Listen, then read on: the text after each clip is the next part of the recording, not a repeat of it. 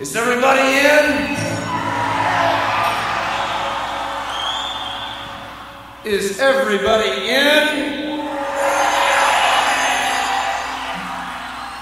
Is everybody in? The ceremony is about to begin.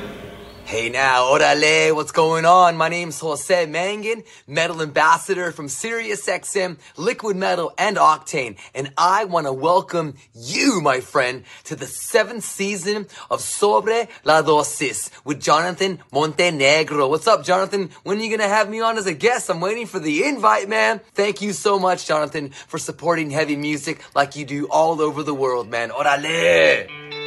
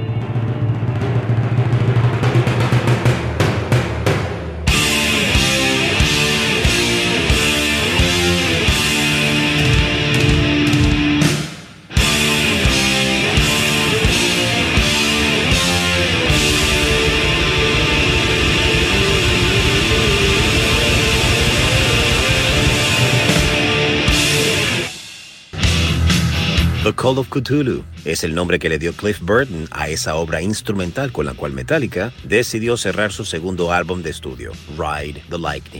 El título que se pensó originalmente para esta pieza fue When Hell Freezes Over, pero el gigante del bajo quiso hacer un homenaje a uno de sus escritores favoritos como lo es Howard Phillips Lovecraft, por lo que se inspiró en su libro Las sombras sobre Innsmouth, pero tomó el nombre de otro de los escritos del mencionado autor, como es La llamada de Cthulhu. El acorde que se puede escuchar en la introducción de The Call of Cthulhu fue uno de los aportes musicales que dejó Dave Mustaine antes de ser invitado a abandonar Metallica, cuyos créditos le fueron reconocidos por lo que su nombre aparece junto al de James Hetfield y Lars Ulrich y por supuesto Cliff Burton. Lo interesante es que el líder de la banda de Megadeth ha usado la misma progresión en partes de temas que compuso para su agrupación, siendo las más notorias Hangar 18 de álbum Rust in Peace y When, que forma parte de The World Needs a Hero, pero también están presentes en In My Darkest Hour, High Speed Dirt y Blood of Heroes, pertenecientes a las placas So Far So Good So What, Countdown to Extinction y Euthanasia, respectivamente. Esta composición es magistral, totalmente suprema. El bajo de Cliff Burton se va desplazando como aire que pronto se transforma en huracán, haciendo que todo se levante ante tanta genialidad. Acompañado por una guitarra muy bien tratada por Kirk Hammett, quien se dice tomó como influencia para esta composición la técnica empleada por el guitarrista sueco Ingwie Malmsteen. Hay algunas leyendas que han crecido con el tiempo sobre las razones por qué The Call of Cthulhu no tiene letra. Una de ellas es que esta pieza fue incluida en el álbum ya que la banda no tenía más tiempo ni dinero para continuar usando los espacios del estudio de grabación. En lo personal no creo que este sea cierto. Es una composición completa, profunda, poderosa, envolvente. No tiene desperdicio, demasiado bueno para ser realizado a la carrera y por salir del paso. Otra de las especulaciones que han surgido con la pieza es que originalmente llevaría una historia la cual James Hetfield no pudo terminar ya que no había leído ninguno de los libros de Lovecraft. Este rumor se derrumba cuando en el álbum Master of Puppets encontramos The Thing That Should Not Be, escrita por el líder vocalista de Metallica y basada en las obras del autor estadounidense. Si tuviera que colocar un elemento místico al porqué de Call of Cthulhu no tiene letra, me inclinaría a pensar que es por la misma razón por la que escribieron distinto el nombre del monstruo de las historias de Lovecraft. Y es que la banda no quería convocar a la terrible bestia tal, y como se dice en los propios libros, él puede venir cuando es pronunciado su nombre, ya sea de forma oral o escrita. Lo que sí queda demostrado es que Metallica ha dejado grandes aportes musicales que van más allá del género thrash metal. Piezas instrumentales como The Call of Cthulhu son viajes que deseas realizar muchas veces. Te deslizas por el universo en toda su plenitud, siendo el gran Cliff Burton el responsable de esta profundidad que consiguió la banda y que han mantenido con el pasar de los años, más allá de la temprana partida de Cliff Burton en la búsqueda de su anhelado Orión. Welcome.